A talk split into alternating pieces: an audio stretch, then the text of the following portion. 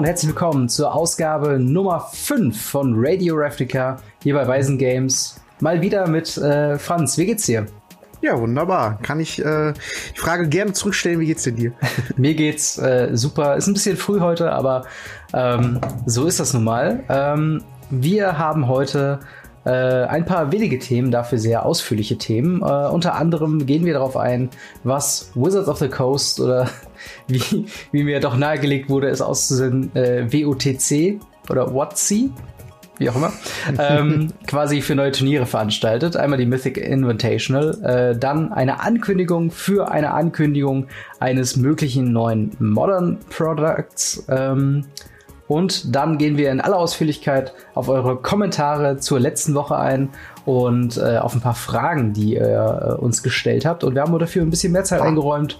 äh, heute mal kein explizites äh, Talk-Thema, dafür aber nächste Woche garantiert wieder äh, quasi ähm, ja, mit komplett neuen Sachen, je nachdem wie die Newslage aussieht. Ähm, dann würde ich sagen, starten wir direkt mal mit der ersten News, mit den Mythic Invitational. Und zwar, äh, kommenden Monat, vom 28. bis zum 31. März, wird es das erste 1 Million Dollar Turnier äh, für Magic the Gathering geben. Das ist die größte Summe, die äh, man als äh, Pro-Spieler oder generell als Turnierteilnehmer jemals ähm, ja, gewinnen konnte äh, bei, den, äh, bei diesem Turnier, also bei dem Mythic Invitational. Invitational heißt das Ganze, da äh, ein Großteil der Spieler, 25 davon, quasi ähm, ja, eingeladene Leute aus der äh, öffentlichen, ähm, also aus der Öffentlichkeit rund um Magic the Gathering quasi äh, geschnappt wurden.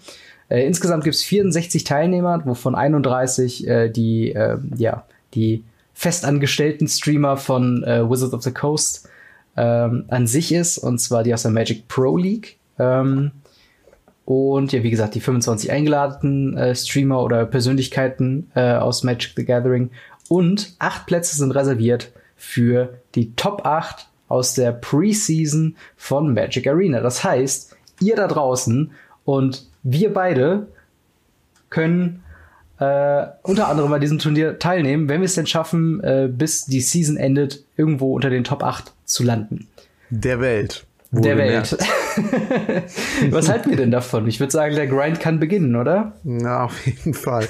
Ja, ich muss sagen, äh, ich finde das an sich eine ganz coole Idee, weil äh, das halt auch so den Ansporn gibt, vielleicht, ja, wirklich hart zu grinden.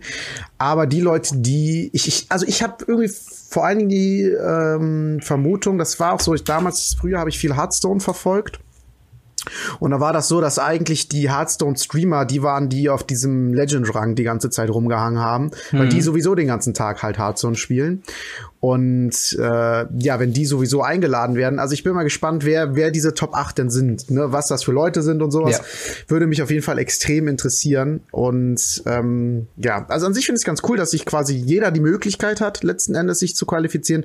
Aber irgendwie bin ich da schon realistisch und sag halt so, äh, wenn du jetzt nicht jeden Tag zehn Stunden spielst, hast du halt einfach keine Chance, auf diesen Rang zu kommen, weil es wird andere geben, die die so so viel spielen und äh, du kannst ja dich nicht einfach irgendwann ausruhen und sagen, ich bin jetzt Mythic oder so sondern du musst ja immer damit rechnen, dass jemand anders dann eine bessere Win-Lose äh, äh, ja, Kombination hat und dementsprechend äh, ja halt eingeladen wird und du halt selber nicht. Das heißt, du bist die ganze Zeit unter Druck, wirklich zu spielen. Ähm, generell finde ich es trotzdem halt ganz cool, weil wie wollen sie es anders machen? Sie können ja nicht einfach irgendwie random irgendwelche Leute losen oder so, das funktioniert ja nicht. Ähm, aber ich bin da schon realistisch und glaube, dass äh, ich persönlich zum Beispiel einfach nicht die Zeit dazu habe, da dahin zu grinden. Oder wie sieht's da bei dir aus? Äh, also ich sehe mich da auch überhaupt nicht äh, drin, wobei ich mir tatsächlich ähm, zur Aufgabe gemacht habe. Ich weiß noch nicht, wie erfolgreich das sein wird, ähm, aber ich habe tatsächlich vor, in äh, einer der Seasons irgendwann mal einen Mythic-Rang tatsächlich zu erreichen. Ja, ähm, ich auch, definitiv. Denn das ist tatsächlich so ein Ziel. Äh, je mehr ich mich so mit Magic Arena und mit dem Ladder-System halt auch auseinandersetze, desto mehr Bock habe ich eigentlich, äh, mich tatsächlich da mal so ranzubegeben und wirklich zu versuchen, so häufig wie möglich tatsächlich mit dem Deck zu gewinnen. Und ähm, das ist halt äh, noch momentan das Keine Problem. Keine Fehler mehr zu machen und sowas, ne? Also, dass ja, man wirklich genau. darauf achtet, äh, vernünftig zu spielen, die richtigen Entscheidungen zu treffen, ja. zu wissen, okay, das war jetzt auf jeden Fall die richtige Entscheidung, auch wenn das Ergebnis vielleicht ein Verlieren war. Ich, es war richtig hier, die Wahrscheinlichkeit war höher, dass ich jetzt hier nicht den Gamble eingehe oder irgendwie sowas.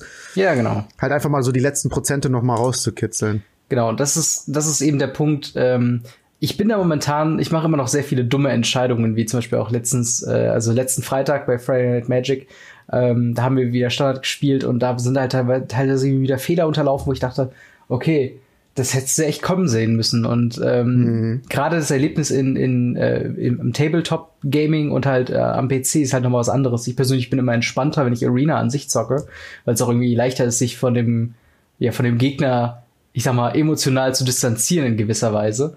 Ja, ähm, ich verstehe, was du meinst. Und, und äh, da hat man, glaube ich, wirklich die, äh, ja, die Gelegenheit, äh, tatsächlich sich selbst auch als Spieler zu verbessern. Und äh, gerade auch, weil man nicht mit einem festen äh, Meta an Decks quasi zurechtkommen muss, äh, sondern halt wirklich mit dem gesamten globalen Meta oder zumindest da, wo die Server gerade drauf eingestellt sind. Äh, ist auf jeden Fall eine richtige Aufgabe und da freue ich mich auch schon, da ein bisschen Zeit äh, reinzustecken und tatsächlich ähm, ja das beste, das beste Ergebnis zu erzielen, äh, was es gibt. Auch wenn die äh, eigentlichen Achievements oder Erfolge, die man dafür kriegt, ja nicht so geil sind. Ich meine, was bekommt man? 5000 Gold ja, und, und 10 Booster Also das ist so? noch relativer Schwachsinn. ja, da sollte es dann lieber irgendwie so eine Teilnahme zum Draft oder so geben, keine Ahnung. Mhm. Äh, aber ich verstehe, was du meinst mit dem, dass, dass man da besser wird. Vor allen Dingen äh, ist es ja auch oft so, gerade im Paper Magic und wenn man mit Freunden spielt, auch wenn es Friday Night Magic ist, ist es ja auch oft so, dass man sagt, ja, okay, dann mach halt nochmal zurück oder äh, der Trigger passiert halt noch und so. Ja. Äh, das, das passiert halt bei Arena weniger. Dafür habe ich bei Arena halt das Problem, dass ich mich oft einfach durch Phasen durchklicke und noch was spielen möchte und es dann nicht mehr funktioniert. Ja. Ähm, und äh, was ich auch merke, ist, wenn ich spiele und gleichzeitig rede, also sprich, wenn ich das quasi für YouTube mache, was eigentlich so 80 Prozent des Spielens auf Arena für mich ausmacht. Mhm. Weil ich mir denke, wenn ich schon spiele, kann ich es auch aufnehmen und hochladen und andere Leute dran teilhaben lassen. Ähm, und dann merke ich halt auch auf jeden Fall auch, dass ich äh, auch wieder schlechter bin, sobald ich halt mich nicht zu 100 Prozent darauf konzentrieren kann. Ja. Wobei, Andersrum, ja. Wobei mir tatsächlich aufgefallen ist, du hast ja ähm, einen Tag vor der Aufnahme live gestreamt und da hatte ich tatsächlich die Gelegenheit gehabt, mal zuzugucken. Und was die Draft-Picks angeht, machst du dir tausendmal mehr Gedanken als ich. Das mich echt so ein bisschen äh, an mir selbst hat nicht zweifeln lassen, aber ich dachte so, oh, okay, vielleicht liegt es daran, dass ich im Draft so kacke bin. Weil ich halt wirklich, so, ich gehe durch die Booster und nehme so, okay, das nehme ich, okay, das nehme ich, oh, das klingt eigentlich ganz cool, passt irgendwie auch in die Farben rein. Und du halt dann wirklich teilweise eine ganze Minute oder zwei an einem Pack und dann so, hm, was ist jetzt hier die, die bessere Strategie, das jetzt weiter zu machen? So muss man es eigentlich machen, aber ich bin da irgendwie zu ungeduldig äh, noch für. Aber eben sowas kann ich ja üben auf Arena. Und wenn ich das erfolgreich mache, dann vielleicht irgendwann mal äh, auch teilnehmen können an so einer Invitational. Ähm, wobei man noch sagen muss, ähm, die acht Top 8 äh, Spieler, äh, die jetzt zu dem Turnier oh ja. eingeladen werden, die werden tatsächlich ähm, sowohl eingeflogen als auch bekommen eine Unterkunft.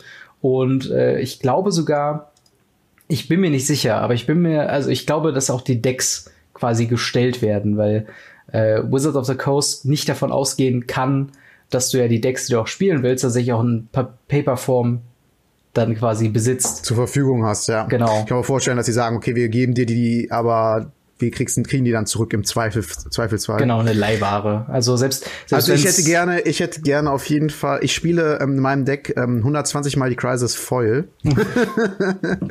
genau, das ist sehr wichtig, dass die Foil ist. Ja. nee, das Ding ist ja auch, äh, ich weiß nicht, ob du mal ähm, ein Limited-Turnier verfolgt hast über Twitch, wenn die das übertragen, also als zu der Zeit, wo sie es noch übertragen haben, ähm, da ist es ja so, dass die, dass die Booster auch quasi vorher geöffnet sind und äh, alle mit so einem kleinen Stähnchenstempel Stempel, ja, genau, genau, markiert sind, damit keiner die mitnehmen kann. Auf Limited Grand Prix, beziehungsweise vielleicht äh, hier bei uns dann Card Market Series oder sowas in die Richtung, äh, möchte ich auch gerne nochmal gehen.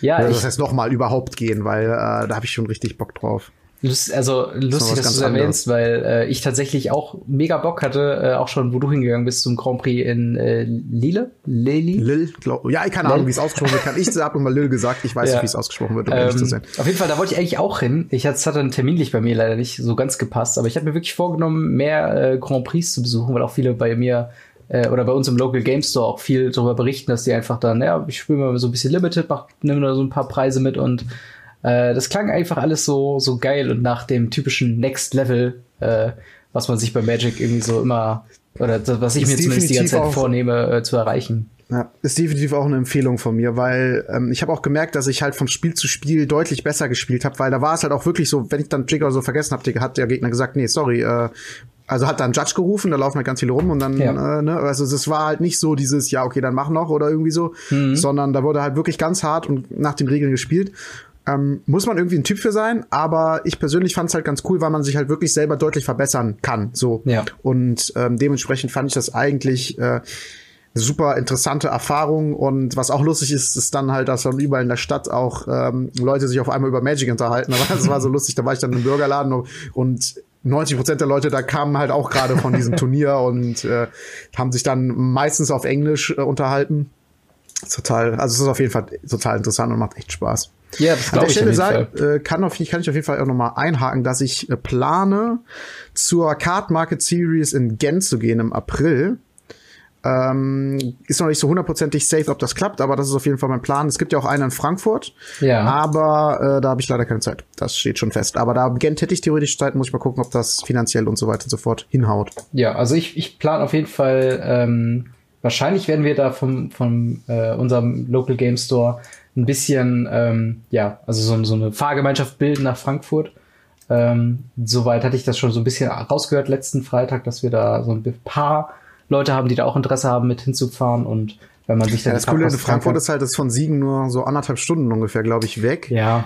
Und äh, ich meine, da braucht man nicht unbedingt übernachten. Ne? Das ist halt ja. ein Tagesausflug, dann kann man halt am nächsten Tag nochmal hin, wenn man möchte und sowas. Also Gent muss ich mir dann halt auch wieder noch um Unterkunft kümmern und sowas alles. Ja, klar. Aber ich meine, das, das sind halt so Sachen, also wenn es dann ähm, soweit ist, wenn wir da in, äh, also garantiert nochmal drauf eingehen und dann auch über unsere äh, Experiences und Erfahrungen ähm, ja, dann vor Ort mal reden, beziehungsweise unsere Erwartungen im Vorhinein. Kann ich mir zumindest gut vorstellen, weil äh, ja, ich, ich werde schon ein bisschen hibbelig, wenn ich so dran denke, äh, mal so ein offizielles Turnier zu, oder ist ja kein offizielles, aber halt so ein ernstzunehmenderes, großes, großes Turnier mal mit äh, zu bestreiten. Ich ja, war schon, das kann man schon sagen. Es ist zwar kein offizielles Turnier, aber es ist wie ein offizielles Turnier. Ja. Also es gibt äh, super große Preise und äh, es sind super viele Leute da. Also ja, ich bin ich bin auch ähm, äh, ich war schon mega aufgeregt, als wir äh, hier die PPTQ-Geschichte bei uns im, im Local Game Store hatten, dann Leute von außerhalb quasi extra zu dem Local Game Store gefahren sind, damit sie da vielleicht noch eine Qualification irgendwie grinden können. Grinden können ja. Und ich habe, ich bin immer noch äh, sehr stolz drauf, dass ich tatsächlich irgendwie äh, Top Top 8 gemacht hatte und dann in diesen, äh, ja, in diesen Elimination Rounds äh, dann am Ende leider schon in der ersten Runde rausgeflogen bin, aber ich hätte gar nicht erwartet, ja, dass ich überhaupt so weit komme. Also von ja. daher war das schon sehr, sehr aufregend. Aber wir schweifen so ein bisschen vom eigentlichen Thema ja, ab. Wir schweifen ähm, ab, das stimmt. aber das passiert halt manchmal. Ja, genau, so muss das manchmal sein. Ähm, denn bei diesem Turnier, es wird kein Best of One im klassischen Sinne geben, es wird auch kein Best of Three im klassischen Sinne geben. Es wird ein neues Format quasi gegründet für diese, äh, für dieses Turnier und das nennen, haben sie jetzt Duo Standard ähm, genannt. Ich glaube, es Doppelstandard zu nennen wäre ein bisschen, äh, ja, wäre ein bisschen komisch geworden. Äh, das Ding ist, ähm, beide Spieler. Manche, manche Sachen sollten auch wirklich einfach auf Englisch bleiben. Ja, wirklich. Oder, oder ähm, auf ist Duo? Duo ist ja eher, ist das Englisch? Ist das ein Englisch? Äh, es, es war im offiziellen Artikel von Wizards haben die es Duo Standard genannt. Okay. Ja, also ähm, naja, auf jeden Fall, beide Spieler bringen zwei Unterschied oder zwei äh, standardlegale Decks äh, mit. Die können ein Sideboard mitbringen. Das wird aber nicht eingesetzt wie normales Sideboard. Äh, nur wenn jemand zum Beispiel Masterminds Inquisition ähm, äh, spielt, was ja eine Karte von außerhalb des Spiels, sprich dem Sideboard, äh, abtutoren kann, ähm, dann könnte man das dafür quasi verwenden. Ähm, und äh, das wird äh, in drei Runden ausgespielt, also in gewisser Weise schon Best of Three. Allerdings wird bei der ersten Runde ähm, per Zufall entschieden, wer anfängt und per Zufall entschieden, wer welches Deck verwendet. Das heißt, ähm, du bringst zwei Decks mit, ähm, dann wird gewürfelt oder ein Münzwurf entscheidet dann, ob du Deck A oder Deck B nimmst. Mit dem spielst du dann. In der zweiten Runde spielst du dann mit dem anderen Deck. Und in der dritten Runde, wenn es denn soweit kommt und äh, wir ein äh, einer hat das, die eine Runde gewonnen, der andere hat die andere Runde gewonnen. Dann äh, können die Spieler eins der beiden Decks quasi auswählen und ähm, ja, spielen dann mit diesem Deck Best of One ganz regulär äh, aus. Und wer das halt dann gewonnen hat, gewinnt die, das komplette Spiel. Ähm, ja, wie, wie findest du das? Ja, das, ich äh, habe auch ganz viele Eindrücke gerade, ähm, denn ich habe das zwar schon mitbekommen, aber ähm, so ausführlich habe ich mich jetzt erst wegen dem Podcast dafür damit beschäftigt, beziehungsweise ja, und ich möchte halt, äh, einerseits glaube ich halt, dass es gerade zum Zuschauen eine extrem interessante Sache ist, weil man halt mehr Decks sehen wird und mehr Matchups, die so nicht zustande kommen würden, eventuell. Ja. Und quasi ist ja das zweite Standarddeck so eine Art Sideboard im Sinne von ich Deck gucke, dass ich mit meinem äh, Deck, äh, mit meinem anderen einen Deck vielleicht das komplett andere abdecke, was ich mit meinem anderen Deck nicht abdecke, so dass ich je nachdem gegen was ich spiele halt, also dass ich mit meinen zwei Decks letzten mhm. Endes alle Decks, die es sonst so gibt, besiegen kann. Das sollte ja so das Ziel sein. Und wie gesagt, man sieht viele Matchups äh, und ich glaube, dass das schon sehr interessant zum Zuschauen wird. Ich, dieses System gibt es ja, meine ich, auch bei Hearthstone zum Beispiel, dass man mit mehreren Decks gegeneinander antritt. Ich glaube, das sind dann sogar drei verschiedene Decks äh, mhm. oder irgendwie so. Ich, ich, ich bin im System nicht so ganz und ich habe zwar immer ab und zu mal so ähm, äh, Wettkampfspiele gesehen, aber ich habe auch halt, da habe ich halt gesehen, dass verschiedene Decks benutzt werden. Wie genau das funktioniert, kann ich allerdings jetzt an der Stelle nicht sagen. Mhm. Aber wie gesagt, es, die benutzen auch verschiedene Decks und ich, zum Zuschauen war das immer sehr interessant, dass man halt nicht immer das Gleiche gesehen hat. Äh, wie das dann sich im lokalen Game Store quasi vielleicht durchsetzt oder auch nicht durchsetzt, das ist halt immer so eine Sache, weil die, man muss halt bedenken, das ist echt mit viel Geld verbunden. Die werden äh, ein zweites komplettes Deck, wenn man sich das äh, holen muss, ähm, kostet halt ungefähr nochmal 80 Prozent mehr. Dafür fallen ja halt die zwei Sideboards dann theoretisch weg. Ja. Und ähm, das ist halt, das ist halt nicht so von eben auf gleich mal gemacht so. Das ist genau das gleiche wie große Änderungen bei Modern auch im Local Game Store vielleicht erst nach einem Jahr oder so ankommen, weil ich habe nicht mal eben die 800 Euro, um mir das beste Meta-Deck zusammenzustellen. Und beim Standard habe ich halt auch nicht die 500 Euro, um mir zwei perfekte Standard-Decks zusammenzustellen, die dann nach einem Jahr äh, nicht mehr aktuell sind. Ne? Also das ist halt, äh, ich glaube, zum Zuschauen ist das ziemlich, ziemlich cool, um ehrlich zu sein. Da freue ich mich richtig drauf. Ich glaube, mhm. das wird sogar, ähm, wo ich mir extra Zeit nehmen werde, um das äh, halt zu verfolgen. Äh, live zu verfolgen halt, möglichst. Und äh, ja, aber um das selber zu spielen, pff, ist wahrscheinlich interessant, aber einfach echt teuer. Ja, das, das stimmt. Ähm, mir ist gerade noch ein Gedanke gekommen, von wegen, ich habe jetzt einfach angenommen, äh, und ich meine es auch aus ein paar Tweets so rausgehört zu haben, aber ich bin mir jetzt gerade nicht 100% sicher und ich habe gerade die Quelle leider nicht. Ähm, ich habe angenommen, dass das Ganze mit äh, ja, Karten, also mit, mit Paper Magic äh, gespielt wird, wobei die andere Alternative deutlich äh, ein, also deutlich noch äh, einsichtiger wäre, und zwar, dass man es einfach bei Arena quasi ausspielt. Wo ja tatsächlich das Problem mit, jeder muss zwei Decks mitbringen, eigentlich nicht mehr gegeben ist, weil dann kannst du einfach ja, quasi hast, deine Decks vorher submitten und die ja, bereiten das für dich vor. Ja. Also und es wird zum Stream leichter. Es soll ja auch Werbung für Arena sein, gerade wenn Arena-Spieler auch mit dabei sind und Streamer. Ja, hast, hast recht. Da habe ich auch gar nicht drüber nachgedacht, klar. Man geht irgendwie das so davon aus, dass, nee, dass das wird wahrscheinlich äh, Arena-Form haben. Das ist für die deutlich einfacher. Hm. Weil also, die müssen ja gar nicht für die Karten auch sorgen. Du hattest ja, ich glaube, das war vor dem Podcast angesprochen gehabt, dass die Top 8 oder war das schon während des Podcasts, bei der Top 8 ja, ähm, die eingeladen werden, äh, müssen ja theoretisch die Decks stellen, weil die ja nicht davon ausgehen können, dass sie das 500 Euro ja, oder genau. vielleicht 800 Euro die Deck haben. Äh, ne? also, also sagen wir mal zwei verschiedene Standard-Decks, je 400 Euro, wenn die keine Ahnung was reinpacken wollen. Müssen die die ja irgendwie stellen für die Leute, die da gewinnen? Also wahrscheinlich äh, Stellen im Sinne von tatsächlich, dass es über Magic Arena gespielt wird. Denn ja, ich sehe hier auch beim Artikel ähm, unter dem Punkt Looking Forward, also wie es weitergeht. The first Magic Arena Mythic Championships will take place mit äh, ja, 2019 und ja. feature Magic Pro League Battle, bla bla bla. Also ja, sie gehen wirklich davon aus, dass quasi Arena die Plattform sein wird, worauf es spielt. Das ist natürlich das Stellen, was angekündigt wurde, deutlich einfacher macht. Und ja, äh, dann nicht recht. so. Hab ich auch gar nicht drüber nachgedacht. Krass. Mensch, der Podcast der Erkenntnis hier. Ja. Wir kommen zu völlig neuen Punkten. Ja, ähm, stimmt, natürlich. Im Laufe des Ganzen. Ähm, aber was, was ich noch mal sagen wollte zu diesem Duo-Standard. Ich finde, es ist eine interessante, also es ist eine, ist eine, ist eine neue, ein neues Rätsel, was man jetzt erstmal lösen muss. Wie gehe ich ja. mit meinen Decks um? Und ich finde ja. das interessant, weil wie, welche Decks würdest du mitnehmen? Würdest du quasi die Stereotype bedienen und sagen, okay, ich nehme ein Hardcore Control und ein Hardcore Agro Deck? Und Boah, schwer zu sagen. Und was passiert dann, wenn du in, gegen ein Midrange Deck antrittst oder jemand zum Beispiel ähm, sich das aktuell beliebteste Deck Sultai Midrange nimmt, allerdings einmal in einer äh, Pre-Sideboard oder Sideboard gegen Agro und Sideboard gegen Control. Und all solche Sachen. Das sind halt so Fragen, die wurden aufgeworfen in, ähm, in einem anderen Podcast, den ich tatsächlich höre, Pro Points, der mit äh, Pro-Spielern regelmäßig quasi ist und die haben sich da auch gefragt, okay, wie würden wir an so ein Turnier rangehen? Ähm, von ja. wegen, okay, nehme ich jetzt ein Deck und in zwei verschiedenen Versionen oder zwei komplett andere Decks oder versuche ich ein Deck zu finden, was alle anderen dominiert im Best of One? Gibt weißt es dieses Deck? Es gibt, es gibt ja kein Sideboard, man, guck mal, ein Standard, Standard Sideboard, also ein Standard im Sinne von ein normales Sideboard, egal in welchem Format, so. Ja. Hat ja Karten gegen alle Möglichkeiten drinne. Ja. Sagen wir mal, im Standard ist es ja ein bisschen limitierter. Sagen wir mal, im Standard halt gegen fünf verschiedene Meta-Decks, so mhm. ungefähr. So. Das Oder gibt's zumindest ja gegen mehr. die Archetypen, so, so gegen Agro. Ja, was, was jetzt aber auf jeden Fall, was ich vor allen Dingen ultra interessant finde, ist wieder dieses Best-of-One-Prinzip, ähm, was man ja auch bei Arena sieht, gibt's auf einmal Decks, gegen die man spielt und die einen gnadenlos platt machen, die Karten spielen, die man sonst nicht spielen würde, weil die im Sideboard halt total schlecht wären.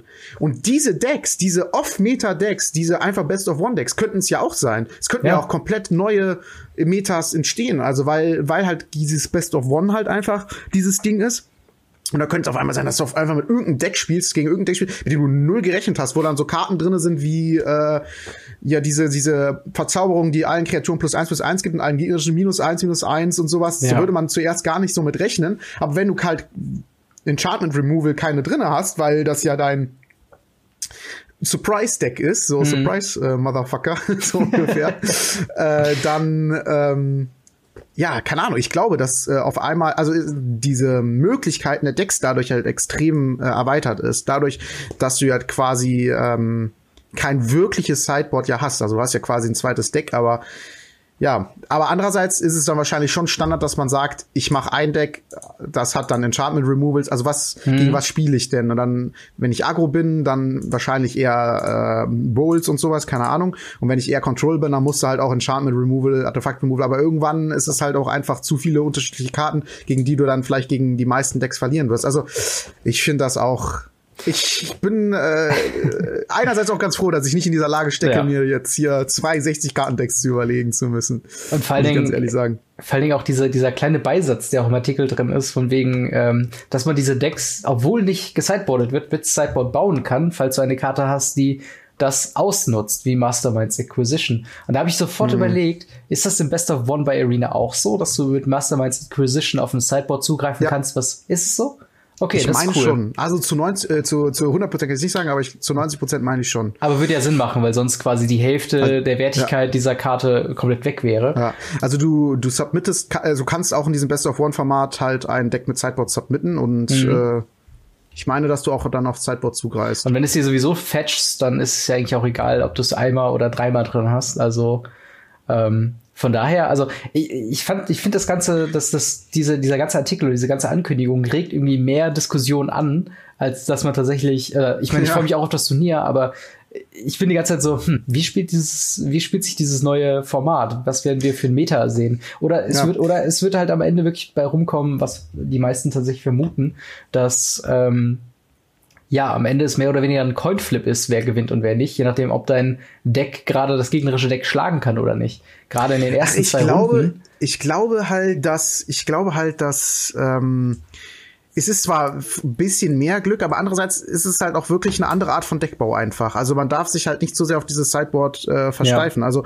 ähm, man muss halt gucken, dass sein Deck möglichst viel abdeckt. Das ist halt, glaube ich, letzten Endes einfach so. Mhm. Und ähm, ich glaube, dass gerade wie Karten wie Masterminds Inquisition eine sehr gute Control-Variante sind, weil du hast dann auf einmal Zeit, äh, Zugriff auf ein Sideboard und alle anderen halt nicht. Also ja. ich kann mir schon vorstellen, dass da ein paar versuchen, sich da weil, weil, weil Magic ist so ein bisschen auf diese Konstanz angewiesen. Also äh, das merke ich halt vor allen Dingen im Modern, wo man immer perfektes Mana mehr oder weniger haben will mhm. und auch hat. Und ähm, diese Konstanz wird halt jetzt durch dieses äh, Wegnahme des Sideboards irgendwie so ein bisschen aufgebrochen. jetzt äh, in diesem Duo-Standard. Mhm. Und äh, da ist es vielleicht echt ein Riesenvorteil, dieses Masterminds Inquisition, wo man halt auf einmal wieder Zugriff auf ein Sideboard hat. Also ist halt echt eine interessante Sache und ich bin, wie gesagt, froh, dass ich nicht in der Lage stecke da, äh, äh, ich meine, ich wäre natürlich auch froh, wenn ich äh, da mitspielen dürfte, aber ja. ne, den Teil, den kann ich äh, getrost sagen, da bin ich froh, dass ich das nicht machen muss. Und äh, ich bin auf jeden Fall gespannt, wie die Pro-Spieler das dann umsetzen werden, weil das ist halt immer das Gute, wenn es um viel Geld geht, dann machen die Leute sich viele Gedanken. Genau. Äh, wo wir gerade bei den Pro-Spielern sind, hast du die Liste mit den Teilnehmern gerade vor dir? Äh, jein. Ähm, weil also, sonst, ja, ich, ich würde dich mal äh, gerade bitten, ähm, gerade was auch die Einladungen angeht, welche von diesen, ähm, von den, von den, von den Leuten, die bisher schon zugelassen sind, also die noch nicht in der Top 8 äh, der ähm, Magic Arena quasi drin ist, welche kennst du denn und von welchen äh, kannst du vielleicht schon irgendwelche Erwartungen abhängen oder sagt dir überhaupt einer der Namen was? Ich, ich gehe mal eben schnell durch. Ja, ja klar. Also das heißt schnell, ne? Es sind ja ein paar. Es sind wirklich einige, also sind äh, ja 56. also schon wirklich ein paar Namen, äh, die man tatsächlich auch schon aus ein paar Turnieren tatsächlich kennt. Ähm, Gerade auf allen so aufgeklickt, wo ich dachte, dass ich ihn kenne, aber ne. ist, auch, ist auch praktisch, dass okay. halt äh, die Leute tatsächlich verlinkt sind mit dem äh, Twitch-Kanal direkt äh, dabei. Ja. Ähm, Tja. Invitees. Äh, G Gabby Sparks kenne ich. Mhm. Äh, Durch ihr, äh, der hat ja auch schon vielleicht viel Arbeit gemacht für Magic Arena. Sie hat ja mal genau, dieses eigene Format. Das ist es. Das ist es. Also die hat daher zum Beispiel und auch vor allen Dingen, weil ich die ab und zu in Zusammenfassung gucke und die arbeitet, glaube ich, auch recht viel. Das ist so hier, ich bin ein Mädel und ich spiele Magic Arena mäßig, habe ich so ein bisschen das Gefühl. Wobei sie auch nicht schlecht ist, definitiv nicht. Ja. Das möchte ich jetzt nicht sagen, aber. Also, soweit ähm, ich sie kenne, also ich habe nie irgendwas von ihr tatsächlich verfolgt, so wirklich aber sie wirkt halt auch immer äh, sehr sympathisch und eigentlich sehr, sehr positiv, zumindest was ihre äh, ja. Stimme auf Twitter angeht. Ähm. Ja, also äh, ich habe jetzt mal so grob drüber geguckt, aber ich muss dazu sagen, dass ich meine mein Namensgedächtnis auch so ein bisschen das andere ist. Ich müsste mir jetzt alle vom vom ja. Bild hier einmal anschauen. Ähm, und äh, ja, sagen mir die wenigsten was. Liegt aber auch daran, dass, wie gesagt, ich mir mit den Namen mhm. ja nicht so viel quasi draus mache. Ja. Und ich gucke zwar auch gerne die ähm, Grand Prix und sowas, aber ähm, also ich merke mir da nicht unbedingt den, den Gewinner in dem Sinne, sondern mir geht's dann eher um die Decks und wie gespielt wird. Ja. Und die Namen sind für mich da eher so zweitrangig. Aber äh, ähm. ja, ich, ich, ich, ich, ich habe aber auch generell dementsprechend wenig Erwartungen an, an irgendeinen Spieler, wo ich sage, der muss das jetzt gewinnen oder so. Wie sieht ja. das denn bei dir aus? Ähm, ja, also ich sag mal, gerade von, von, der, von der Magic Pro League sind schon ein paar dabei, dessen Namen man häufiger gehört hat, wie Ben Stark, der glaube ich auch bei diesem äh, Silver äh, Showcase mit dabei war. Das war dieses Event, wo äh, ja, Hearthstone-Streamer damals noch äh, und halt Magic Professionals zu einem Alpha-Draft eingeladen wurden. Ich glaube, da war Ben Stark auch äh, mit dabei. Äh, Christian Haug und Erik Fröhlich sind tatsächlich zwei Leute, ich glaube, aus Deutschland. Äh, ich glaube zumindest Christian Haug ist, ein, ist tatsächlich ein Pro-Gamer aus Deutschland. Den habe ich schon auf ein paar Turnieren tatsächlich gesehen. Ähm, ähm, dann Luis Salvato ist auch so ein Name. Ich glaube sogar, dass er bei diesem Pro Points Podcast äh, entweder regelmäßiger Teilnehmer ist oder zumindest mal bei zu Gast war. Also auch ein, ein Name, äh, also einer derjenigen, die so ein bisschen mehr, äh, mehr nach, nach außen sich äh, tragen mit ihrer Persönlichkeit und mit ihrer Expertise. Äh, Reed Duke und äh, oh, hier Shahar äh, Shenha, den hatten wir letzte Woche mit dem ah, ja. immer Ärger Nexus. Ähm, und dann hier Autumn äh, Burchett ist eine, eine, eine Britin, die tatsächlich die Nationals äh, in, in England gewonnen hatte, letztes, oder die letzten Nationals, die ja dann äh, vorerst dann rauskommt, dann wie schon sagst, Gabby Spark, äh, LSV, also Louis Scott Vargas, ist auch ein bekannteres äh, Gesicht, ich glaube auch von Channel Fireball. Äh, und äh, äh, Gabriel Nassif äh, war tatsächlich derjenige, der Monoblue Tempo, ich sag mal, salon, salonfähig gemacht hat, als er damals äh, beim Grand Prix, ich weiß gar nicht welches es war, aber damit halt den zweiten Platz gemacht hat und dann auf einmal so, what? Äh, Monoblue Tempo ist ja ein tatsächliches Deck, das ist ja interessant. Also, äh, der Punkt, worauf ich eigentlich hinaus wollte, ach so, und ähm, was ich auch noch sagen wollte, äh, The Asian Avenger, äh, David Nguyen, Nguyen ich kann den Nachnamen nicht so gut aussprechen, äh, ist äh, tatsächlich äh, Mitglied bei MTG Goldfish und äh, macht dort auch Content und äh, ist beim Podcast von denen mit dabei. Also auch da eine zumindest bekannte Stimme, nicht unbedingt Gesicht. Ähm, aber äh, ja, also, äh, auf jeden Fall der Punkt, worauf ich hinaus wollte, ist, dass äh, dieses Argument von wegen, ach, die meisten kennt man ja irgendwie nicht und selbst von denen, die ich genannt habe, war jetzt auch wirklich nur eine Handvoll von den äh, ja, vier, äh, nee, was habe ich gesagt? Äh, 56 ähm, Leuten, mhm. die äh, jetzt eingeladen wurden. Und da gab es einen kleinen, also kleinen bis größeren Aufruhr äh, auf Twitter und in der Community mit teilweise Top-Spielern, die sagen, hey, ich bin gerade World Rank ähm, Platz 5, warum werde ich nicht eingeladen? Wo ist meine Einladung? Äh, oder ich bin Pro-Player seit 25 Jahren oder so äh, und bin ich eingeladen, was soll das? Und ich bin so, und die Leute waren teilweise ein bisschen, äh, bisschen angepisst. angepisst aufgrund der Wahl und teilweise halt auch wirklich so ähm, von wegen, was soll das Ganze und ist das das Ende von Competitive Magic? So, da geht's natürlich von, ach, ich finde das eigentlich nicht so, also ich finde es nicht so gut, wie wen ihr alles eingeladen habt, bis hin zu, das ist das Ende von Magic, äh, ist natürlich die ganze Bandbreite wie immer vertreten. Ähm, aber so, so, so ein bisschen, ähm, ich weiß nicht, gäbe es irgendjemanden noch, wo du sagen könntest, okay, oder wo du sagen würdest von dir aus, der fehlt mir jetzt hier, weil ähm also, wie gesagt, generell finde ich es auch immer sehr schwer, so als Firma alles richtig zu machen. Ja. Man, kann es nie allen recht machen. Sobald man ein größeres Publikum hat, äh, kann man es nie allen recht machen. Das funktioniert einfach nicht. Dafür hat jeder zu andere Interessen. Und ähm, ja, der Gedanke von Wizards ist, das Ganze ja groß zu machen, so, das für die breite Masse interessant zu machen. Magic Arena vor allen Dingen und dann eventuell auch Paper. Und ähm, deswegen ist es für die auch extrem wichtig, in Anführungszeichen bekannte Gesichter mit ins Boot zu holen. Leute, die eh schon viele Follower haben und äh, dementsprechend ähm, ja auch neue Leute mit ins Boot holen. Und da kann ich verstehen, dass auf den einen oder anderen verzichtet wird. Sicherlich gäbe es da eine bessere Liste, mhm. wo zwei, drei, vielleicht fünf Leute ausgetauscht werden müssten, äh, damit es äh, noch fairer und interessanter vielleicht sogar ist. Aber ähm, generell würde ich sagen, dass die Liste schon gut durchdacht ist und dass die Leute, wenn es da um eine Million Dollar Preispool insgesamt geht, sich große Gedanken gemacht haben, wie die sie das Ganze aufziehen wollen.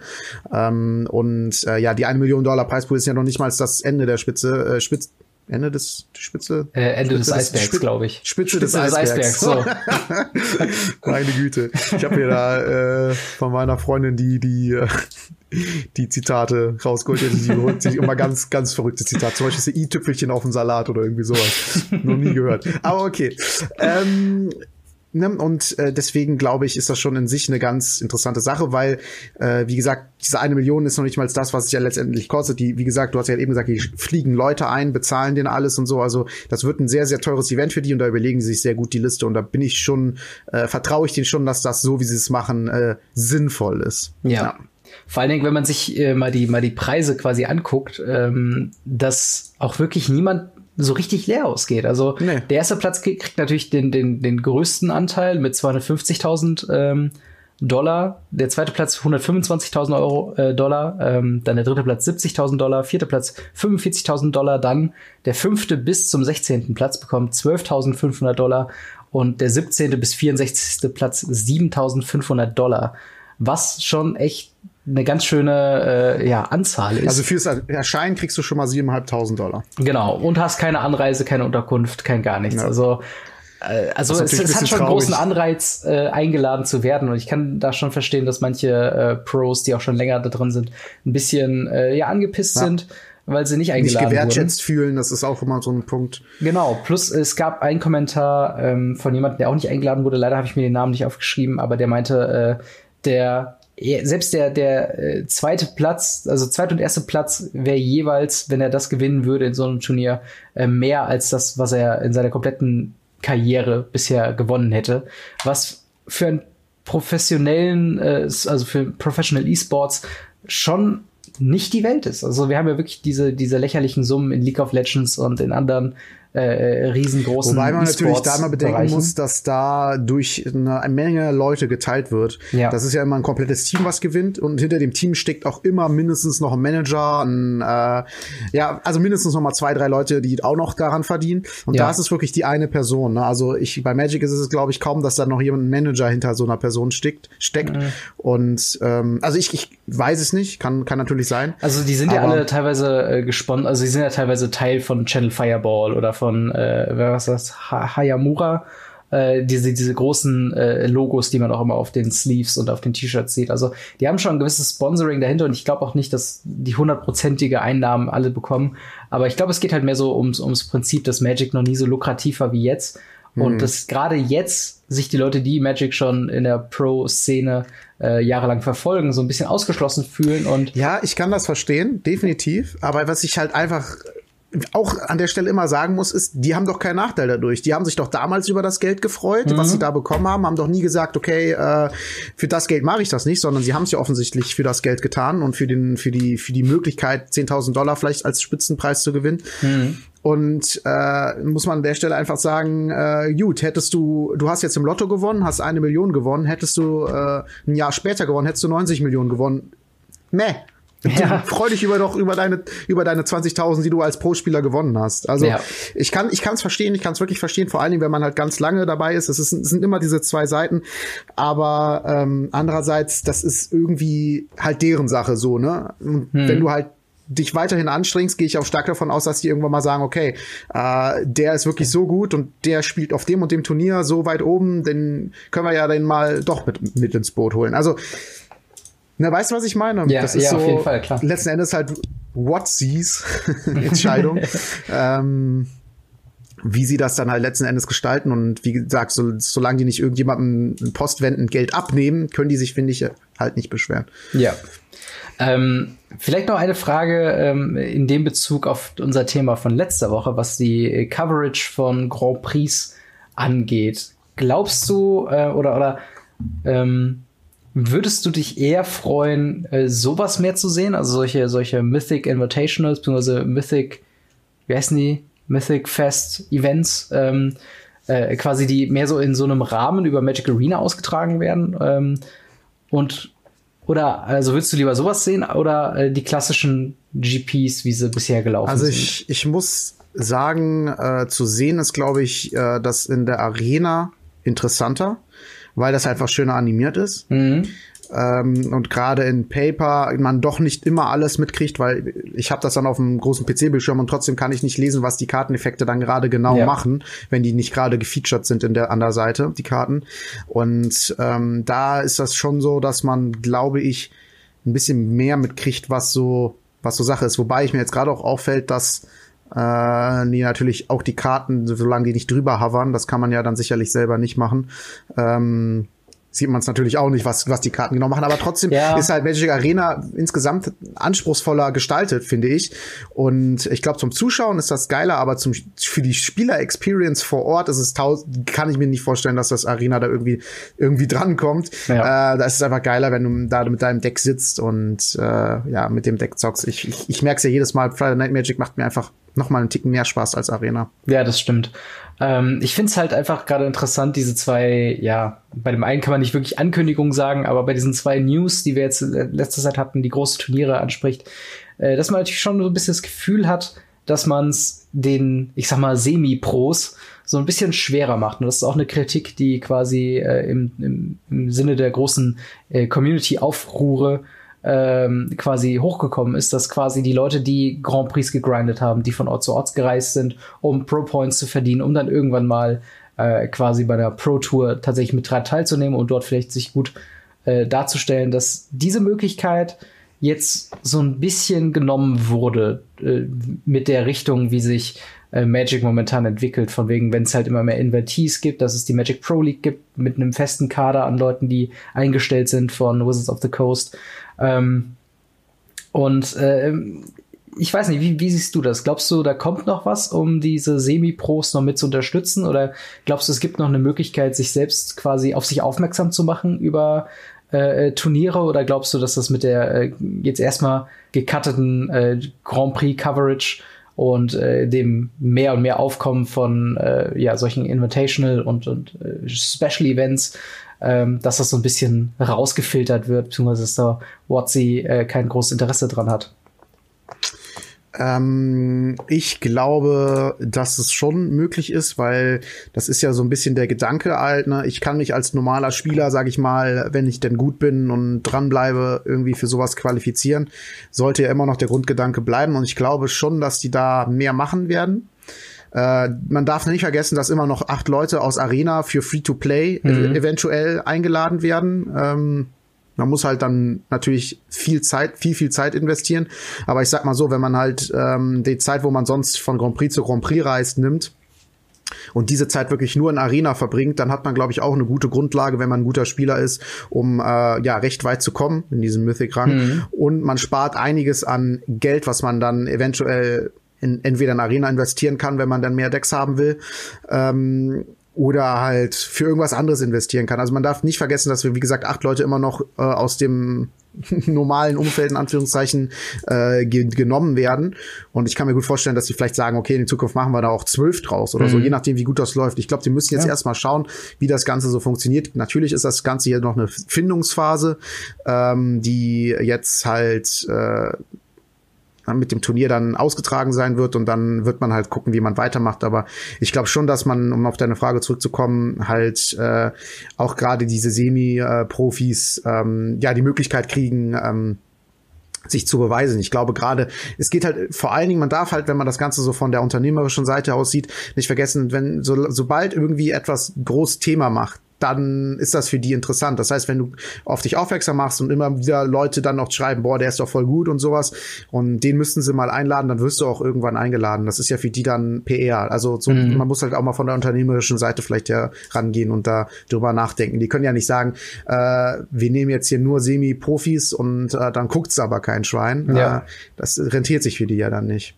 Ja, genau. Also ich sehe es eigentlich relativ ähnlich, gerade was du aufgebracht hast, von wegen, dass man bei solchen Turnieren vielleicht mehr Plätze für Arena äh, äh Spieler quasi. Ich kann mir gut vorstellen, dass es sowas wie das PPTQ nur halt für Arena gibt, das Mythic Championship äh, Pre-Qualifier oder so, wo man sich dann ja. quasi so, so rangweise in tatsächlichen Turnieren, vielleicht sogar jeder, der mal den Mythic-Rang erreicht hat, äh, in so ganz vielen kleinen Turnieren so ausgesiebt wird, bis dann am Ende tatsächlich vielleicht sogar eine Gruppe von ja, 64 Spielern, wenn man dann ein komplettes Turnier darum strickt, ähm, äh, der dann auch äh, antreten könnte und dann. Das fände ich eine extrem coole Idee. Also so hätten die Leute, die geil. auch nicht ganz so viel spielen, äh, ja. die Möglichkeit, sich zu qualifizieren und zu zeigen, hey, ich hab's eigentlich drauf, nur ich habe nicht die Zeit, ja. um äh, 40 Stunden in der Woche äh, Arena zu spielen. Genau, und das ist halt auch das, was du eben gemeint hast, ist, dass man äh, die Zeit, die man in die man eigentlich äh, Grand Prix grinden würde, jetzt bei Magic grinden kann, ist aber sehr, sehr ungesundes Verhalten, was WotC da in gewisser Weise unterstützt. Ich weiß, das ist jetzt ein bisschen großmütterlich ja. quasi gesagt, aber wenn ja, du die ganze Zeit vor dem PC sitzt ja. und nicht ja, da hast du selbstverständlich recht. Das ist natürlich so eine Sache, ich weiß nicht, ob man das unbedingt ja en encouragen muss als äh, mhm. Company. Mhm. Ähm, hast du recht. Aber ja, äh, hast du noch was zu sagen zur Mythic Invitational? Ich glaube, wir haben das ziemlich ausführlich besprochen, um ehrlich zu sein. Ich glaube auch. Ich glaube, wir halten jetzt auch dementsprechend die zweite News äh, relativ kurz. Ja. Ähm, bei äh, ja, der Professor von Tolarian Community College, äh, den hoffentlich einige von euch da draußen kennen, ein sehr, sehr sympathischer Kerl, äh, wurde eingeladen bei der äh, ja, wöchentlichen Live-Show ähm, Weekly MTG, der über den offiziellen äh, Wizards of the Coast Twitch-Kanal ausgestrahlt wird und später bei YouTube veröffentlicht wird. Ähm, ja, äh, Fragen zu stellen aus der Community und haben dort ihr Format Fact or Fiction, also ist es ein Fakt oder eine Fiktion, ähm, quasi äh, dann dort äh, abgehalten und äh, dementsprechend konnte der Professor dort äh, ja dann Aussagen der Community vorwerfen, den Moderatoren, und die sagen dann, ob es wahr oder falsch ist. Ähm, da waren einige interessante Sachen bei, auch einige Sachen, die äh, auf die Grand Prix Coverage zurückzudeuten waren. Also Sachen wie hat, ähm, hat Wizards of the Coast kein Interesse mehr an Paper Magic, wird Arena das irgendwann ersetzen, wo eigentlich alles ähm, sehr sicher gehalten wurde und gesagt wurde, nein, Paper ist immer noch ein sehr, sehr, sehr, sehr, sehr großes Standbein für uns. Arena war jetzt nur erfolgreicher, als wir dachten und wir versuchen gerade daraus äh, unsere Schlüsse zu ziehen, aber äh, also Paper wird nirgendwo hingehen. Es wird immer noch quasi bei dem bleiben, was wir momentan haben. Also so ich meine, die Aussage. das ist auch etwas, ganz kurz um da einzuhaken, ja, äh, finde ich äh, auch etwas eigentlich sinnvoll, äh, unsinnvolles, mhm. also äh, etwas Dummes zu sagen, dass Arena äh, Papier ersetzen wird. Das ist ja Schwachsinn. Das ist ja etwas, was sich gegenseitig befruchtet und solange das halt der Fall ist, ähm, werden die halt mehr Geld damit verdienen und dann macht es schwach, ist es Schwachsinn halt eins komplett zu schließen. Also genau. äh, weil wie gesagt dieser Social Aspekt fehlt halt komplett bei Arena. Das ist halt bei diesen Online-Spielen und das ist auch Arenas beziehungsweise Magics großer Vorteil, dass sie halt dieses Papierspiel haben, mhm. ähm, wo man dann sagen kann, das haben die, sagen wir mal andersrum. Äh, Hearthstone hat's ja auch probiert. Die haben gesagt, hey, wir machen hier, wir haben ein paar Kneipen und da kann man gegeneinander Hearthstone spielen und so. Es ist total, also letzten Endes total gefloppt. Das hat man, es hat sich ja nirgends irgendwo durchgesetzt. Mhm. Vielleicht die ein, zwei Stammkneipen in Amerika, keine Ahnung. Aber ähm, und in Magic ist das halt so. Das ist ein, einfach der nächste Schritt. Man geht zuerst zur Arena und dann sagt man irgendwann, das macht mir so viel Spaß, ich möchte mal andere Leute treffen, die das auch Spaß macht und mich mit dem mal so treffen und dann kaufe ich mir dafür Produkte von Wizards und äh, ja, möchte dann weiterspielen. Also wie gesagt, es ist etwas, was sich gegenseitig halt ähm, ja hochhält und solange halt man von beiden Seiten halt Geld verdient, äh, werden die das eine nicht schließen. Kann natürlich sein, dass Arena jetzt erfolgreicher ist und deswegen ein bisschen näher der Fokus darauf liegt, aber Paper wird dadurch nicht sterben. Das ist zumindest meine Meinung. Ja, ich, ich äh, stimme dir da auch voll und ganz zu. Wizard of the Coast, ähm, die verdienen einfach zu viel Geld mit so Produkten wie die Mythic Edition, äh, Ravnica ja. Allegiance und äh, weiß nicht, andere Sachen wie, weiß nicht, From the Vault oder die Spellbooks und die ganzen Sealed-Produkte. Ja, äh, als da dass man das quasi alles für, zum Drucken. Genau, als dass man einfach äh, das aufgeben könnte und jemals würde. Also ich glaube nicht, dass äh, zumindest solange Magic the Gathering im Allgemeinen erfolgreich ist, dass es auch äh, genauso lange halt äh, das äh, Tabletop-Produkt an sich auch noch so weitergeben ja. wird. Ähm, Kann natürlich sein, dass wenn Magic irgendwann ausstirbt, die dann äh, sagen, okay, wir schließen den Paper-Bereich und machen nur noch Arena, weil da haben wir den Aufwand nicht mehr so groß. Aber also ja, dann ist halt Magic eh schon tot. Ja, wobei ich da halt auch sagen würde, wahrscheinlich wird es dann so sein, dass die auch noch die Server betreiben, weil ich glaube, wenn äh, Tabletop Magic nicht weiter ähm, laufen würde, ich glaube, dann würde sich auch keiner wirklich Gedanken machen, okay, wie designen wir eine Karte und ich, also wenn wir an dem Punkt ja. angekommen sind, wo es, sag ich mal, äh, Wizards of the Coast nicht mehr möglich ist, das weiter zu betreiben, ich glaube, dann wird auch keine neuen Produkte mehr entwickelt, egal ob bei Arena oder in Paper. Ähm, Hast du recht. Aber no, apropos neue Produkte, äh, somit die Hauptankündigung ähm, oder oder ja Andeutung einer Ankündigung für ein neues Produkt ähm, kam auf die Frage, ob äh, Wizards denn äh, dabei wäre, Modern ja auszuphasen, also so zu verschwimmen zu lassen, so mit der Zeit, dass immer weniger Aufmerksamkeit draufkommt und dann irgendwann ist es einfach komplett weg. Wo die Moderatoren jeweils gesagt haben, dass es auch komplette Fiktion, sehr, sehr groß sogar, und äh, dass man sich doch auf eine Ankündigung noch diesen Monat freuen dürfte. Das wurde dann ein sehr beliebter Twitch-Clip. Ähm, äh, bei Twitch hat man die Möglichkeit, quasi einzelne Sekundenausschnitte quasi äh, rauszuklippen und das als separates Video verfügbar zu machen. Und dieses hatte dann auch äh, der Professor über seinen Twitter-Account nochmal geteilt und hat gesagt, hier, schaut mal, es gibt ein neues äh, Modern-Produkt, worauf tatsächlich Mark Rosewater, der, der Head-Designer von, von Wizards of the Coast, ist, ähm, dazu noch geschrieben hat, äh, dass dieses Produkt äh, die größte, also die, die Innovation des Jahres für Wizards of the Coast sein wird.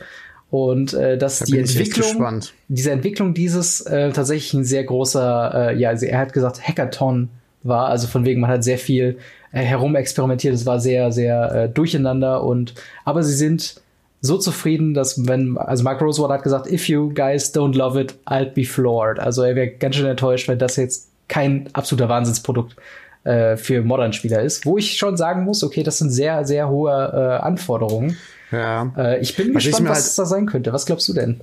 Ja, ich, ich habe so ein bisschen die Befürchtung, was wäre so das naheliegendste, dass sie sagen, hier, wir machen Modern Challenger Decks. Und die Befürchtung ja. dahinter ist halt einfach, die kosten dann 40, 50 Euro und da sind dann Karten drinne, die viel, viel, viel mehr eigentlich wert sind und äh, das destroyt so ein bisschen dann den Markt. Mhm. Beziehungsweise, ich kann mir halt, das ist halt so das Naheliegendste, weil die drucken halt einfach in diesen Decks Karten, die mehr wert sind und deutlich mehr wert sind vielleicht sogar. Und dann wird das Produkt automatisch ein Riesenerfolg. Und dann können die sagen, ja, klar war das ein Erfolg, weil sind ja, wir sind ja ausverkauft.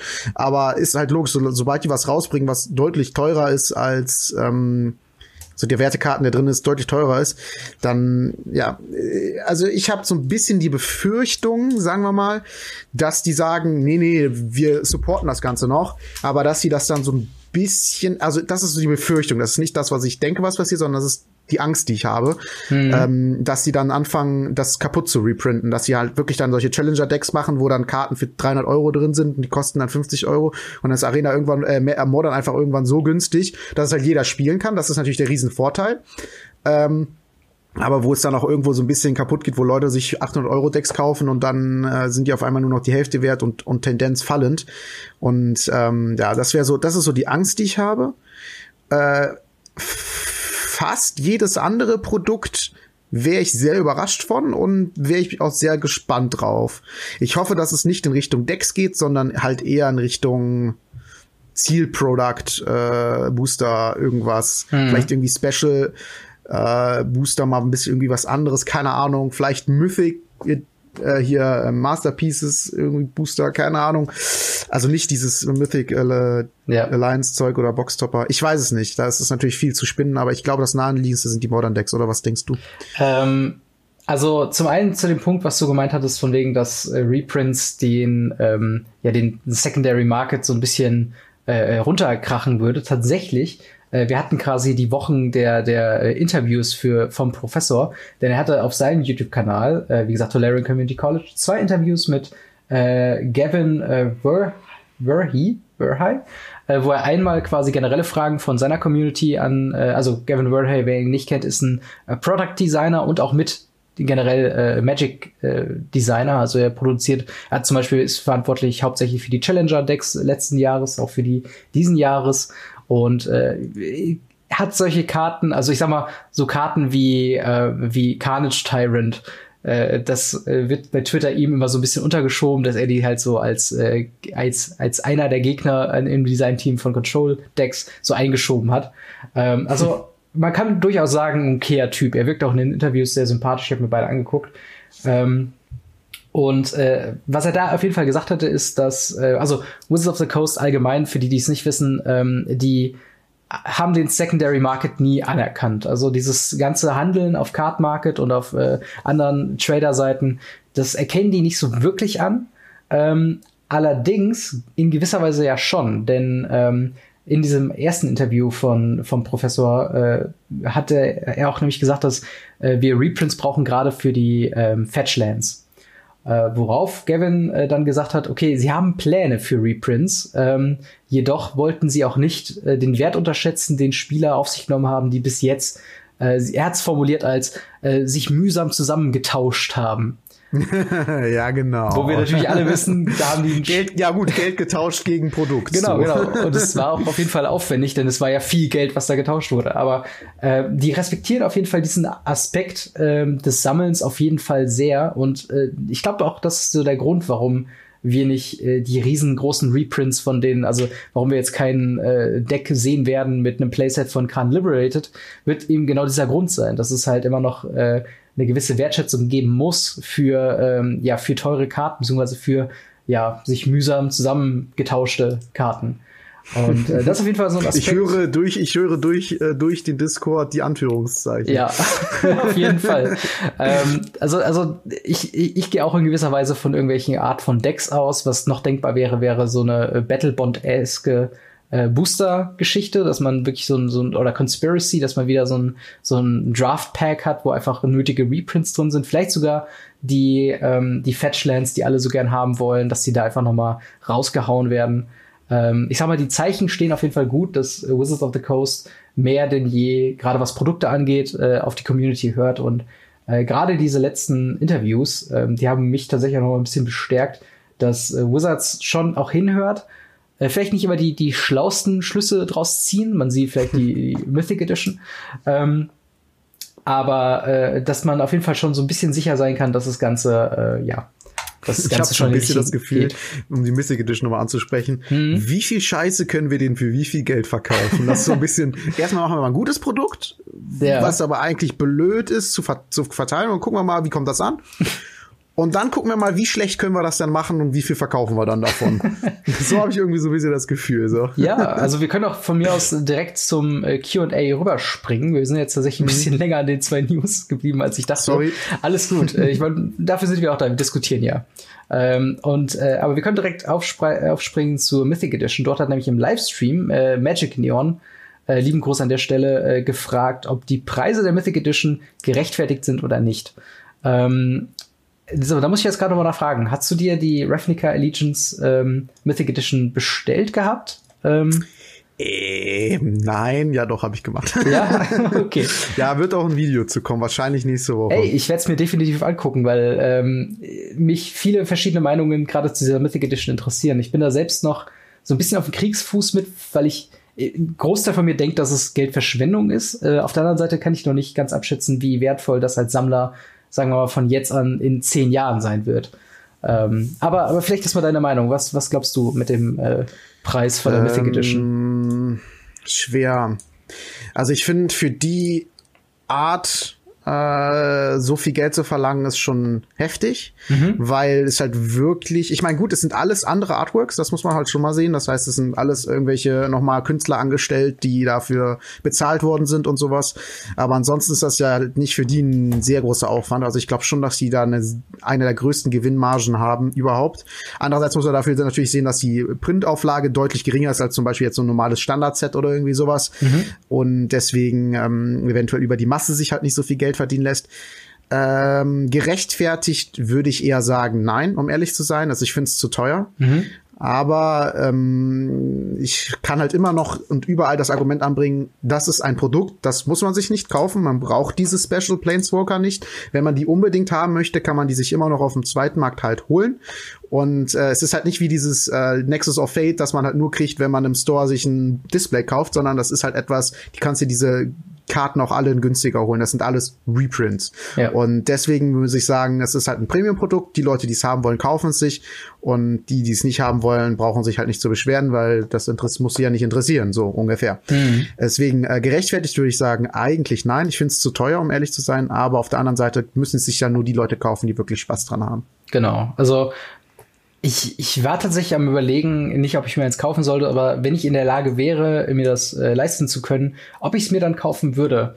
Weil ähm, ich, also ich meine, ich, ich bin schon auch jemand, immer, wenn mal so ein bisschen Geld übrig ist, ich kaufe mir schon mal so eine, so eine komplette Boosterbox und mach die dann auf und habe da eigentlich auch viel Spaß dran. Und eigentlich ist das ja nicht unbedingt was anderes wie das, ähm, nur halt, dass du dazu halt noch diese coolen Promos gibt, die vielleicht äh, den Wert ähm, ja noch übersteigen können ähm, zu dem, was du ursprünglich bezahlt hast. Was ja bei einer normalen Boosterbox unbedingt nicht der Fall ist. Also ähm, ich, ich versuche gerade nach diesem, äh, ich sag mal, etwas, ja, ich sag mal, Aufschrei und Diskussion über die letzte Mythic Edition so ein bisschen mehr die positiven Seiten zu sehen, äh, als die offensichtlichen negativen Seiten.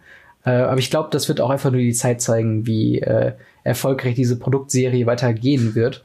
Äh, ich habe ein bisschen verfolgt, ich glaube, ähm, hier Alpha Investments äh, hatte mal, äh, als der Verkauf dann angefangen hat, äh, hatte er beobachtet, dass ähm, die äh, ja, available ähm, Products quasi immer weiter sinken mit der Zeit, so von wegen, dass äh, Wizards of the Coast äh, mutmaßlich ähm, den, äh, die Produkte immer weiter quasi kürzt, damit so ein gewisser Effekt von Dringlichkeit quasi vorherrscht. Ähm, was ich mhm. jetzt, ich, ich kann es persönlich nicht bestätigen. Ähm, ich finde es auch so ein bisschen schäbig, sag ich mal, jetzt das, sag ich mal, anzuführen, von wegen, ach, guck mal, wie schlecht sich Mythic-Produkte äh, verkaufen.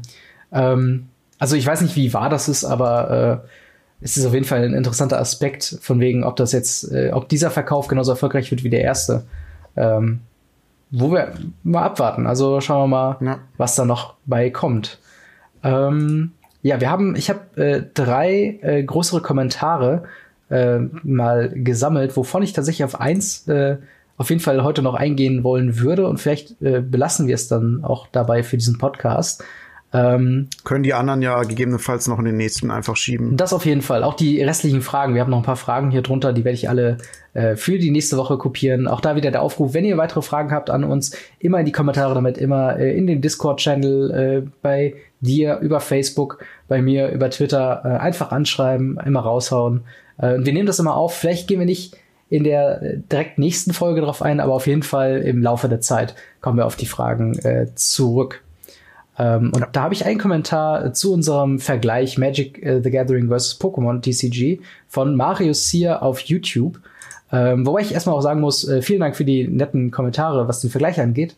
Äh, und äh, die Leute scheinen tatsächlich begeistert davon zu sein und dementsprechend äh, kann ich mich schon, also kann ich eigentlich schon sagen, dass wir das auch äh, oder oder dass wir das wahrscheinlich auch noch weitermachen werden mit. Ich glaube ein, ja, ein, ein, Vorschlag war äh, war noch Hearthstone. Wir hatten im im äh, Podcast letzte Woche ja auch schon Yu-Gi-Oh angekündigt. Also da gibt es auf jeden Fall noch einige Sachen, äh, die es da zu vergleichen gibt. Ähm, aber jetzt erstmal zum Vergleich mit Pokémon. Hat Mario geschrieben. Äh, Mario kann man auch gratis online spielen. Deren System ist meiner Meinung nach in, auch in vielen Bereichen Arena überlegen. Äh, so ist in jedem Pokémon Booster aus Papier auch ein Code für, die, für einen Online-Booster enthalten. Äh, es gibt keine Wildcards, aber die Möglichkeit, seine Karten mit anderen Spielern zu tauschen. Das Rangsystem äh, ist auch, was Belohnungen angeht, freundlicher und man hat auch, oder man hat, äh, wie auch bei Arena Tech Quests, die zusätzlich noch Login-Belohnungen und zusätzlich noch Login-Belohnungen. Das Spiel gibt es auch als App, allerdings nur für Tablet, also nicht fürs Handy. Ich finde Magic zwar deutlich besser als Pokémon, was Spielmechaniken und Komplexität angeht, aber äh, was die Online-Umsetzung angeht, ist Pokémon Magic eindeutig voraus. Ähm, die Verbindung von Paper zu Online-Karten ist sehr gut gelöst worden und äh, durch die Tauschfunktion kommt der Sammelkartenspiel-Flair auch besser rüber. Ja, ähm, was, also erstmal vielen Dank für den Kommentar, Mario. Äh, ich finde, ein paar Punkte sind tatsächlich sehr gut, ähm, äh, worauf er hier eingeht. Zum einen, dass es halt tatsächlich in jedem Booster einen äh, zu aktivierenden Code auch gibt, wo die Leute sich dieses Booster aktivieren können äh, in online. Wie findest du das denn? Ähm, also ich, ich finde das ziemlich gut, äh, muss ich sagen. Jedes Booster fände ich ein bisschen too much. Das liegt einfach daran, ich Pokémon und Yu, äh, Yu-Gi-Oh! wollte ich jetzt schon sagen. und Magic äh, ist, unterscheidet sich halt so, dass das Pokémon würde ich jetzt einfach mal mutmaßen, eher jüngere Leute spielen. Natürlich gibt es auch immer ältere Leute, die das spielen. Das ist auch überhaupt nicht verwerflich. Ist ein, ein cooles Spiel, haben wir ja letztes Mal festgestellt.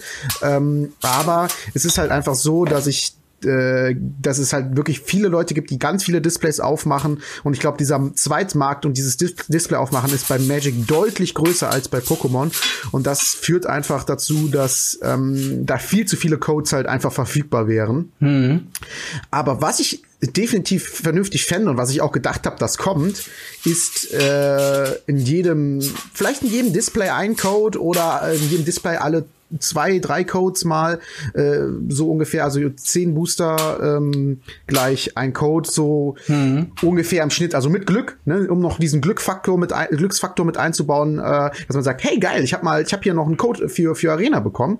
Ähm, anstattdessen packen die halt in einen allgemeinen Code hinten drauf ab und zu mal und der ist dann direkt vor Veröffentlichung schon bekannt, weil ja irgendwer schon ein Display aufgemacht hat und dann war halt dieser eine Code, ne, Play Ravnica, Play Allegiance äh, draußen und dann äh, haben halt alle diese extra Booster. Also ich, wie gesagt, ich fände es ganz cool, wenn die das machen würden, weil es vor allen Dingen auch den äh, Glücksaspekt steigert. Die können ja richtig viele geile Sachen machen. Die können ja auch sagen, okay, wir packen mh, mm, so alle drei Displays mal einen Code rein für ein paar Edelsteine oder für neuen Kartenrücken mhm. oder für irgendwie sowas, wo dann alle sagen, boah, ne, boah, da habe ich aber richtig Glück gehabt, äh, richtig geil. Einfach um diesen wie damals bei den Masterpieces zu sagen, boah, ich habe ja in diesem Booster ja noch, noch was zusätzlich Gutes gefunden. Also, wie gesagt, auf jeden Fall äh, finde ich das auch der richtige Schritt da, in diese, in, in, jedes Booster noch irgendwas mit Glück reinzupacken. Aber nicht in jedes einzelne, sondern das wäre zu viel, sondern halt, muss man halt noch ein bisschen ausloten, in wie viele, aber halt in ein paar schon. Ähm, ja, ich sehe das ganz ähnlich. Es gibt ja äh, schon so eine, so eine Richtung, dass äh, zum Beispiel bei den Planeswalker-Decks, wenn du dir jetzt heute eins kaufst, äh, wird da auch ein Code drin sein, um dir das auch bei Arena zu aktivieren. Äh, und ich finde, vielleicht könnte man das jetzt, muss man nicht unbedingt umsetzen bei jedem Booster, wie du auch schon gesagt hast, finde ich das ein bisschen viel. Ähm, jedoch bei äh, zum Beispiel so Sachen wie den Bundles, also diesen früher bekannt als Fat Packs, wo du dann, äh, ich weiß nicht, wie viele Booster, 10 oder so? Oder 20? Ja, mittlerweile sind es 10, ja. Ja, genau, 10, ähm, die du da drin hast. Das wäre irgendwie eine nette Geste zu sagen, okay, in diesen äh, äh, Bundles hast du dann auch einen Code für 10 Booster in äh, Arena, was ich glaube, ganz schön, also ich, ich würde nicht sagen, dass das zu viel ist. Ähm, da halt auch die Booster bei äh, Arena deutlich kleiner sind. Und es würde so eine gewisse, einen gewissen Mehrwert bieten von diesen äh, Bundles und vielleicht da noch ein bisschen mehr die Local also Game Stores sagen, unterstützen, da halt mehr Leute mhm. diese Bundles kaufen, anstatt halt einzelne Booster. Ich muss sagen, so eins zu eins Umsetzung finde ich schwierig. Das ist bei dem Planeswalker Deck ganz gut machbar, weil da die meisten E-Commons und Uncommons sind und die Rares, die da drin sind, sind meistens eh spezifische Rares, die es so gar nicht gibt. Mhm. Ähm, aber beim Bundle 10 Booster fände ich einfach irgendwie zu viel. Also es ist halt einfach, äh, ähm, ja, wie soll ich sagen? Es ist halt einfach, ich, es wird zu viel dafür, glaube ich, aufgemacht einfach. Das ist einfach, also ich meine, ja. ihr könnt gerne in jeden, jedes Bundle ein Safe, ein Code reinpacken, aber 10 Booster fände ich zu viel. Aber ich meine, dieses Ausloten an sich, ich meine, wir sind ja auf einer Linie, dass, die, dass wir beide sagen, die sollten irgendwo noch mehr Codes reintun. Äh, aber das Ausloten, wo und wie viel, das ist halt denen überlassen. Mhm. Aber ähm, wie gesagt, wir sind ja beide auf einer Linie zu sagen, äh, es sollten auf jeden Fall mehr sein. Ja, das äh, definitiv. Ich, ja, ich finde ja auch, ähm, Pokémon geht da durchaus mit einem positiven Beispiel voran, auch was die Tablet-App oder die Handy-App angeht. Aber äh, wir sind ja noch ganz am Anfang, was Arena angeht. Also ich denke mal, da wird noch einiges kommen. Ja. Ähm, wir sind immer noch in der Beta. Genau, technisch sind, sind wir noch in der Beta. Ähm, und wir waren ja eben noch bei dem, bei dem Interview von dem Professor bei Weekly MTG. Und da kam halt auch eine Frage auf von wegen, ähm, wann gibt's denn endlich eine Mac-Version, dann gibt es dann endlich eine Tablet-Version, worauf dann auch gesagt wurde, sie arbeiten dran. Also ich denke mal, das wird mm. nur eine Frage der Zeit sein, wann diese ganzen Sachen ja, kommen. Ja, definitiv, definitiv. Und ähm, ja, ich, ich finde, eine Frage sollten wir vielleicht noch reinnehmen, ähm, und zwar von äh, Camel oder äh, Karamiel auf YouTube, äh, hat im Livestream gefragt, warum äh, rasieren sich die beiden Podcaster nicht? Deine Antwort? Habe ich gar nicht mitbekommen, die Frage. War das im Livestream? Das war im Livestream, ja. Tja, weil Bart. ja, Bart, Bart, Bärte rocken halt, was soll ich sagen. So ist äh, es. Lustigerweise wollte ich als, als äh, Kind, ich fand Bärte tatsächlich schon als Kind sehr cool. Und ich bin jemand, der sehr spät erst zum, zum Bartwuchs gekommen ist. Und ich habe mich als Teenager immer schon so ein bisschen geärgert, hm, so gerade, ich habe ich hab ja rote Haare, das heißt, die sind bei mir am Anfang tatsächlich noch sehr, sehr hell und man sieht sie eigentlich kaum. Das heißt, selbst wenn ich äh, den Drei-Tage-Bart an sich äh, hatte, äh, hat man den einfach nicht gesehen, weil ich sehr hell, sehr helle Haut mit sehr hellen äh, Barthaaren erst hatte. Aber so mittlerweile, dann hat sich da schon ein bisschen was äh, gesammelt und jetzt bin ich auch zufrieden damit. Und dementsprechend möchte ja, ich den nicht mehr missen. Halt, ja, bei mir ist es halt so, dass ich äh, zurzeit noch ein bisschen am wachsen lassen bin. Deswegen mhm. sieht's auch noch so ein bisschen buschiger aus. Liegt halt einfach daran, dass es noch ein bisschen mehr werden soll. Und äh, ja, weil Bart cool ist. Hallo? ja, natürlich. Ich kann auch ich habe das in meinem Logo drin. Ich muss einen Bart tragen.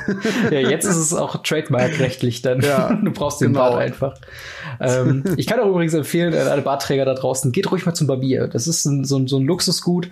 Ähm, das macht, das macht man irgendwie nicht so häufig und ich bin auch relativ spät erst dazu zu kommen, aber das ist wirklich Top-Pflege für den Bart und äh, Top-Beratung, was die Bartpflege angeht.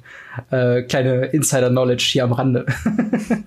Nach dem Podcast müssen wir mal ganz kurz drüber reden, äh, wo du hingehst. Ja, gerne, gerne. ähm, ich glaube sogar, der, wo ich hingehe, ist gar nicht weit weg von dir. Aber dazu nach dem Podcast. In dem Sinne, ähm, ja, wenn du nichts mehr hast, würde ich das Ganze hier, glaube ich, an dieser Stelle beenden. Ja, wir haben immer wieder überzogen, wo wir dachten, wir hätten äh, gar nicht so viele Themen, aber irgendwie ja, ich dachte, kann man immer viel zu sagen. Ach ja, es wird luftig und dann ja, jetzt sind wir schon wieder äh, fast zehn Minuten drüber. In dem Sinne, vielen Dank fürs Zuhören. Äh, verfolgt uns äh, auf YouTube, auf dem Kanal von Weisen Games, bei Facebook in der äh, ja, Facebook-Gruppe von auch Weisen Games, bei Twitter über @gamery äh, bei mir. Ähm, und ja, wenn ihr es noch nicht über iTunes gefunden habt, findet ihr Radio Ravnica dort auch. Ähm, ja, vor und könnt es euch abonnieren. Dort wird die aktuelle Folge euch automatisch runtergeladen und ihr könnt es unterwegs äh, mit hinnehmen. Funktioniert mit allen Podcatcher-Apps, äh, die es momentan auf dem Markt so gibt. Ich empfehle der Overcast an der Stelle, falls ihr noch äh, unschlüssig seid. Und äh, bedanke mich äh, bei Franz. Bis zur nächsten Woche. Haut rein. Ciao. Jo, bis dann. Ciao.